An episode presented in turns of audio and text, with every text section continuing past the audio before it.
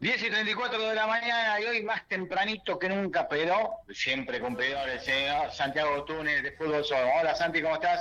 Walter, ¿cómo andan? ¿Todo tranquilo por ahí? Todo tranquilo, todo aquí esperando, ahí se está nublando un poquito a ver si porque ayer hizo calor, ¿eh? estuvo pesadito el tema. Estuvo pesadito, parece, abril se parece más a marzo, ¿no? Todavía. Sí, sí, sí. Y bueno, ¿qué, ¿qué va a hacer?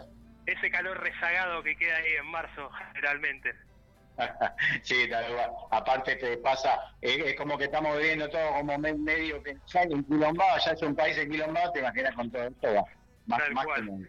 Ahí, Walter, estaba escuchando si habremos cantado el tema de Sergio Rey, ¿no? oh, por el amor de Dios, la cancha, sí, sí. Eh, ¿Cómo se, siempre, un día podríamos hacer, ¿no? Un, ranking de esas canciones, eh, las canciones más populares de todos estos monstruos, como Sergio Dene, como un montón de grupos. Y yo creo que el ascenso a, la primera le gana de por lejos, ¿no? Con el tema de, la, inventiva para las canciones de cancha. Sí, por, por aparte eh, el ascenso es más cumbianchero. Eh, también, digamos, ahora que hablaba de Sergio Denis, Los Decadentes es otra banda que, que ha sonado mucho en las canchas, Los Fabulosos Kayak, eh, ahí, sobre todo, eh, uno ahora un poco más grande le ha perdido, ¿no? Y más después de casi, de más de un año sin ir a las canchas, pero en los, los 90 sonaban mucho la, las bandas de rock y de cumbia en las canchas y hoy en día creo que también sigue pasando eso. Y en primera, hay como para cerrar el tema, hay como, como una hinchada que tiene ahí grandes cráneos que son la hinchada de San Lorenzo. La hinchada de San Lorenzo siempre se caracterizó por ser la, la más inventiva de todas las, al menos las de primera, eh, siempre estaban un paso adelante del resto de, las hinchadas con, con sus cantos. Ahora también hay un poco de reggaetón, ¿no? En las canchas, eh, llamativa, llamativamente, pero, pero bueno, son gustos y hay que respetarlos. Tal cual, bueno, la hinchada de San Lorenzo es muy, muy inventiva, pero el equipo no responde, así que va. Sigamos con otra cosa. le, le, mando saludos al señor Alejandro Chilacosa que está ahí, como siempre, también. Eh, Santi, bueno, Santi, veníamos eh, con el tema de los, esos equipos que gastaron fortuna armando los super equipos y de repente fueron un fiasco total. Yo me acuerdo, y lo estuve buscando porque no, no, no tenía bien el dato, pero me acordaba que Francescoli cuando se va de River, la primera vida de River, se va a, un Racing francés que habían comprado, pero por fortuna y no pasó nada. ¿Algo así puede ser ese dato? Sí, el, Racing de París. Eh, el Racing Mat de París, en aquella, época así, cual se había llevado Francescoli antes de lo que fue de que River ganara la Copa Libertadores de, aquel año, del Mundial de México, y bueno, sí, un fracaso eh, estrepitoso de, aquel equipo, en aquella época en que el fútbol francés todavía no, no era dominado por el París, ¿no? Como, como pasa ahora, que no hay año en el que con el presupuesto que maneja y las estrellas que tiene su plantel, el Paris Saint Germain no eh, la liga de, ese país. Era todavía eh, los 80, los 90, quizá a principios de los 2000, eran como tanto, bueno, en la liga de Francia, no tanto en España, ¿no? Pero en Italia era como que se, alternaban un poco más, ¿no? Los, equipos campeones. No era tanto como pasa ahora, que por ejemplo en Francia, como te decía, es el París, en Italia la Juventus. Bueno, en España siempre eh, muy poco, ¿no? Se sale de lo que es el Real Madrid y el Barcelona. Cada tanto pueda asomar el, el Atlético, quiero, pero bueno, ahí lo ah, ahí lo hablábamos con el nuevamente de pecho frío, ¿no? Sí, podría hacerlo otra vez, ¿no? El Cholo perder un campeonato ahí sobre que casi ya lo tenía bastante definido. El Valencia, ¿no? Hace rato que en España ya no, como pasaba en la época de Cooper, de Aymar, de Kili González, que, que peleaba el título y, solía consagrarse, ya está lejos de esos puestos, pero bueno, eh, sí, hay, hay históricamente ha, habido equipos que invirtieron pero millones de euros, dólares o pesos aquí en Argentina y después no, no, han terminado saliendo campeones. Eh, excelente, Santi. ¿Algún, ¿Algún otro para recordarnos, Santi, para terminar la primera parte? Entonces, super equipo. De, acá de Argentina, eh, recordando un poco el, aquel Boca, ¿no? De Maradona y Canigia de, del, 81. Ah, no, del 90, del 90 y pico, claro. Del, del 95, 96, cuando fue la, la, vuelta de Diego acá al fútbol argentino después de aquel doping en el Mundial de Estados Unidos, también era la vuelta de, de Canigia, de la Apertura 95 dirigido por Marzolini, que bueno, sumémosle a los nombres de Canigia y Maradona, tenía unos nombres que hacían mucho ruido, bueno, el mono Navarro Montoya en el arco, Gamboa, Fabri, eh, el camerunés Alphonse Chamí, que algún mm. día, Walter, deberíamos hacer una columna sobre lo que fue la compatibilidad ¿no? para el fútbol argentino con, con aquellos nombres que a veces venían de países que uno eh, no imaginaba, ¿no? Me acuerdo eh, el camerunés Alphonse Chamí, después vino el, el sudafricano que, que jugó en Ferro, el doctor Kumalo, Claro. Eh, que apenas jugó dos partidos, pero bueno, con, continuando con aquel Boca, también estaba el Kili González, que hoy en día dirige a, Rosario Central. Eh, la, Bruja. Claro, estaba la Bruja Verón, que viene unos meses después para el clausura del 96, que ya no estaba Marcelini como técnico, sino que estaba nada más y nada menos que el doctor Vilardo. Eh, era un equipo de Boca que uno a la distancia y no puede entender cómo no, no salió campeón. En los dos torneos termina perdiendo un partido clave con Racing. En el 95 es aquel famoso 6 a 4 en la bombonera que, que la rompe el mago Capria, que hoy en día es el manager de Racing. Y después en el 96 pierde eh, en el cilindro de Avellaneda, partido clave también con que hace el gol el Piojo López y bueno, y Boca no termina saliendo campeón. Los dos torneos los pierde a manos del, del Vélez de Bianchi, que después, bueno, vendría a Boca y haría una historia ya bastante... Casi, casi que te podríamos trazar con, con esa base de ese, de ese Boca de, Marzolini, Maradona, Canigia, y una base para el, el Boca 2000, que después del paso de Marzolini, Bilardo, el Bambino Veira, que queda casi armado para ese, ese salto de calidad que pega en el Boca del 2000. Exacto, empieza, eh, como se le dice el fútbol, viste, las famosas limpiezas, ¿no?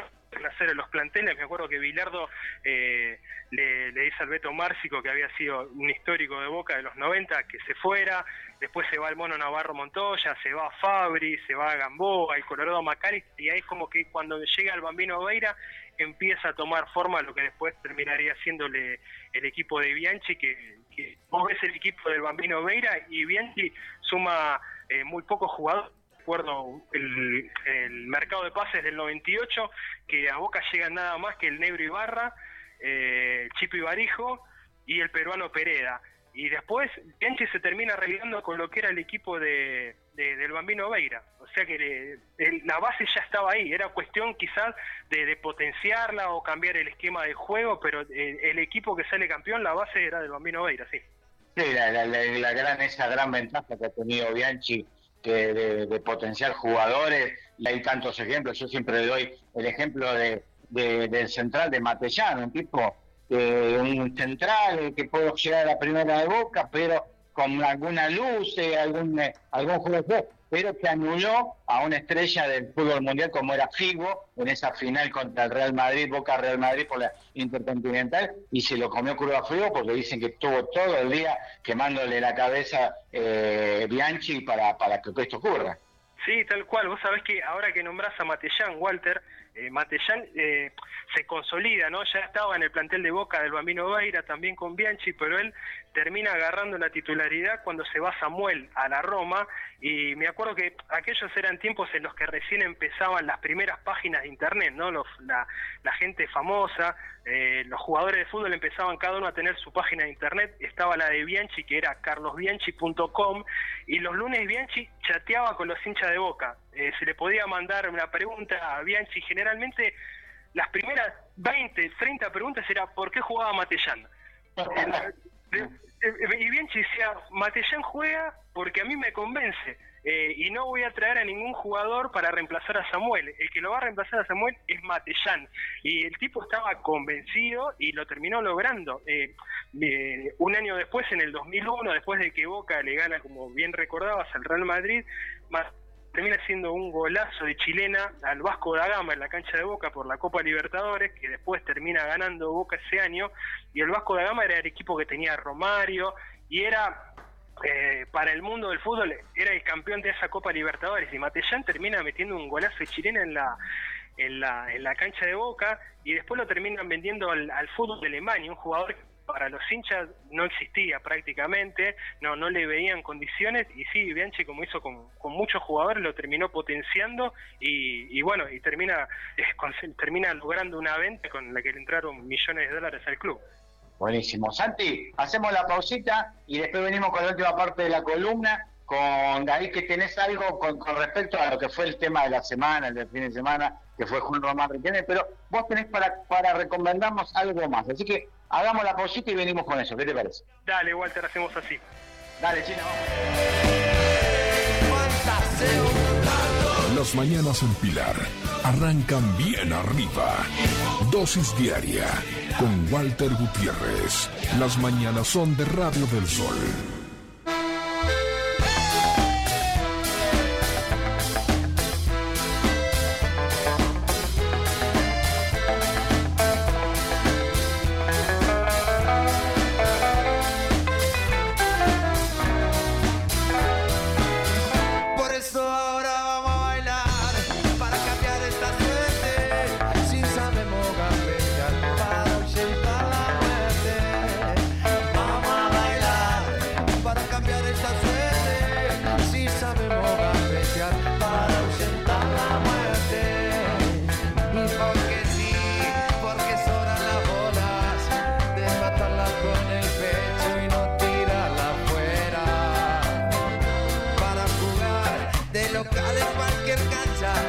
que pongo el corazón.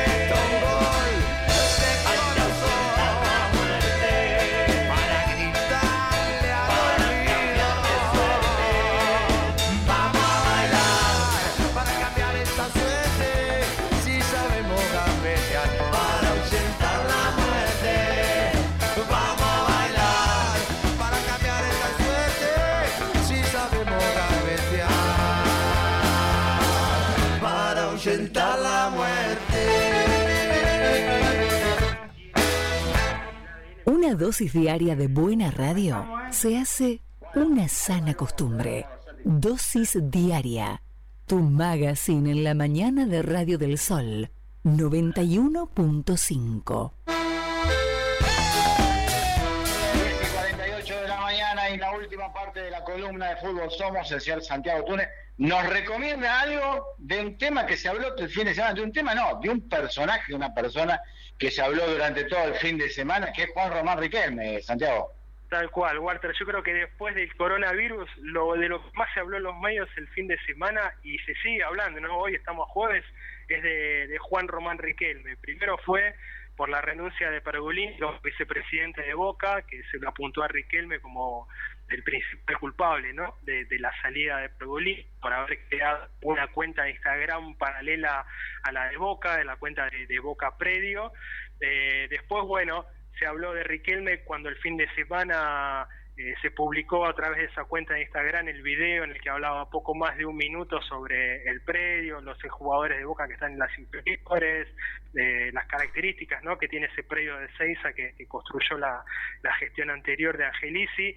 Eh, creo que pocas veces vi tanta furia en el periodismo eh, o en cierto sector del periodismo como después de ese video que publicó Riquelme. A mí todavía lo que me llama la atención, Walter, es cómo desde ciertos periodistas eh, siguen creyendo que Riquelme va a declarar lo que ellos quieren y como ellos quieren, cuando Riquelme toda su vida, eh, tanto dentro de una cancha como fuera, manejó los tiempos, hizo lo que él tenía ganas de hacer. Eh, no, no, no comprendo cómo Riquelme ya hace más de 25 años que está en el mundo del fútbol y hay gente que cree que lo va a manejar a Riquelme. Me parece totalmente extraño.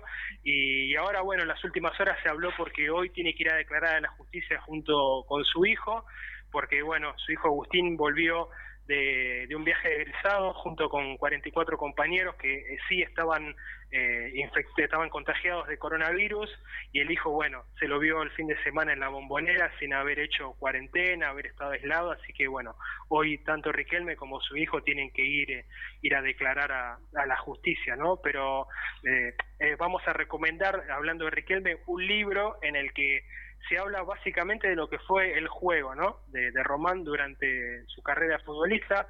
El libro se llama El caño más bello del mundo, eh, obviamente hace referencia a aquel caño de, Riquelme Ayepes en el 2000 y es, es sobre su pensamiento futbolero. El libro está escrito por, por Diego Tomasi. Eh, eh, con diferentes opiniones, ¿no? Muy, muy buenas algunas.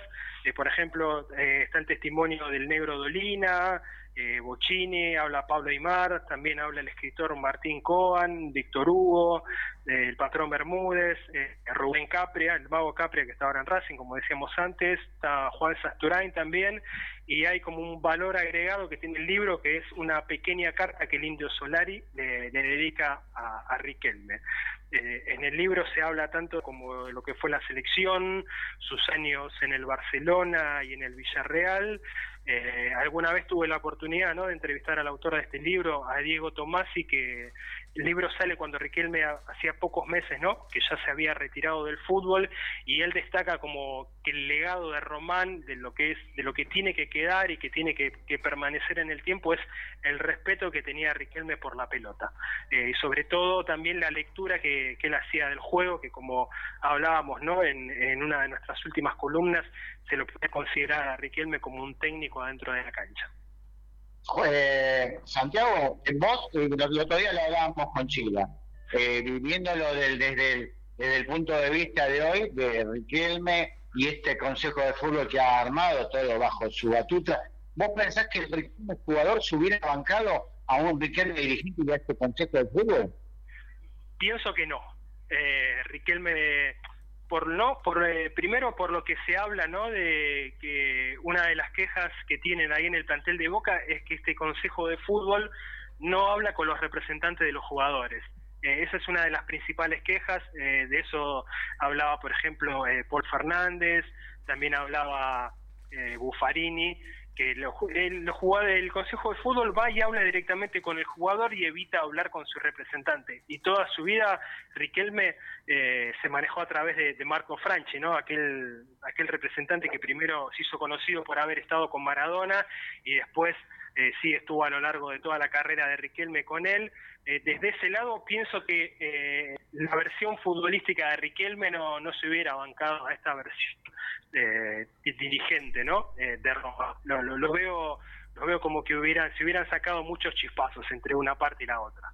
Bueno, eh, sí, yo también nosotros coincidíamos, lo hablábamos ahí con, con Chile, coincidíamos que no, que no se lo hubiera bancado, que si hubiera, este Consejo de Fútbol se hubiera comido varios topollillos como en la época de ese famoso topollillo de, de Riquelme a Macri. Ah, justamente hoy se cumplen 20 años, Walter, del topollillo de, de, Riquelme a Macri. Y, y, otra de, las quejas, ¿no? que de, las que se habla ahí en de, parte de los jugadores es eh, el trato también no no no, no están muy muy de acuerdo. Eh, también como pasó con Paul Fernández de que, aquel jugador que no quiere renovar con Boca o no se pone de acuerdo en la cifra de su contrato eh, automáticamente deja de ser tenido en cuenta para, para el plantel profesional.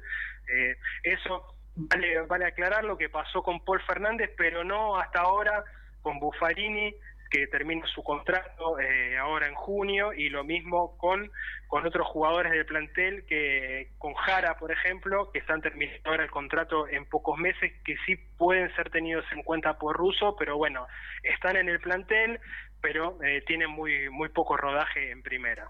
Buenísimo, buenísimo. Eh, Santi, como siempre, absolutamente eh, cumplido la consigna de hoy. Y te voy a tirar una consigna que creo que le va a gustar más al Gabriel Túñez más que al Santiago Túñez. Vamos a hablar el, jueves que viene un poquito de Bielsa, de este loco Bielsa que le despierta tantas pasiones. Yo en Twitter a veces lo veo que hay tantos enojos y, y tantos, eh, tantos adeptos. Más allá, los adeptos lo ves siempre, es como una constante que son tipos que ven más allá del fútbol, ¿no?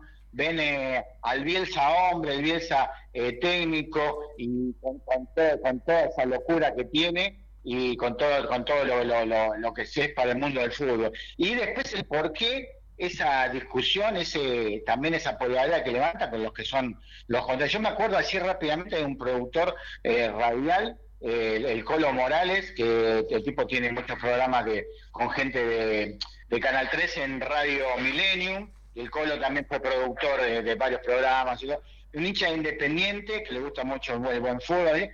lo odia, tiene un odio pero ah, eh, terrible contra Bielsa y siempre unas peleas en Twitter, ¿me entendés? Entonces vamos a hablar un poquito de este Bielsa, contamos, contemos un poco de dónde vino, esa, esa carrera en News y todo, todo ese tipo de cosas. ¿Qué te parece? Me parece bien, Walter. Sí, es un técnico no solo en Argentina, que a nivel mundial es uno de los pocos técnicos que, que despierta tantos sentimientos, piensa, tantos sentimientos a favor como, en contra. Hay una, hay una periodista que hizo un libro que se llama eh, Los locos del loco, que, que, habla ¿no? sobre todo esto que genera Bielsa y ella bien dice que es un técnico con hinchada propia, es el único técnico que tiene hinchada propia y creo que, es así, al menos acá en Argentina eh, no, a ver, el hincha de River lo banca Gallardo, pero eh, sacando creo que ese caso después no, no, no se genera tanto con otros técnicos como pasa y seguirá pasando con, a lo largo de los años con el Loco Bielsa. Tal cual, y que, ha dejado marca en esos equipos, en, en otros equipos como el Atlético de Bilbao, como el, equipo del francés, creo que era el Nantes, donde estuvo, eh, o el Marsella, no, perdón. Eh, en el Olympique de Marsella, y que han dejado marca y los tipos siguen reconociendo eh, el otro día veía a los vascos que decían sí, que habían ganado campeonato, todo, sí, pero se lo debemos al Marcelo, al Marcelo. ¿Qué es Marcela? Tinelli, estos son tan boludos.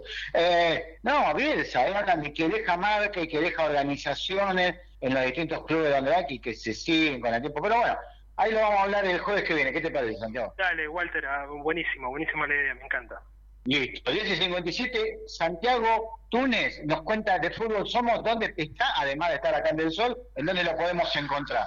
Walter, además de acá, de, del Radio El Sol, pueden encontrarme en www.defutbolsomos.com.ar y en Twitter, eh, arroba de, de Fútbol Somos. En la página pueden leer una unas frases ahora en estos días que se cumplió un nuevo aniversario ¿no? del comienzo de la guerra de Malvinas sobre cómo se vivió eh, aquel conflicto en el mundial en la, selección bien digo que se preparó y fue a jugar el mundial de 1982 en España Buenísimo, ahí, ahí tenés, ahí que todo. Dijimos el libro de Riquelme, te anticipamos lo de Bielsa. ¿Dónde podés ver una buena nota con respecto al 82 y Malvinas? ¿Qué más querés? ¿Pochoclo? No tenemos más. Así que bueno. Eh, Santi, te mando un abrazo grandote, un abrazo a la familia y no sé, el jueves que viene nos estamos cruzando. Dale, Walter, nos vemos el jueves que viene, nos hablamos. Señor Santiago Túnez de Fútbol Somos pasó por acá por la dosis diaria del sol. Dale, Chila, venimos 11 y guardo.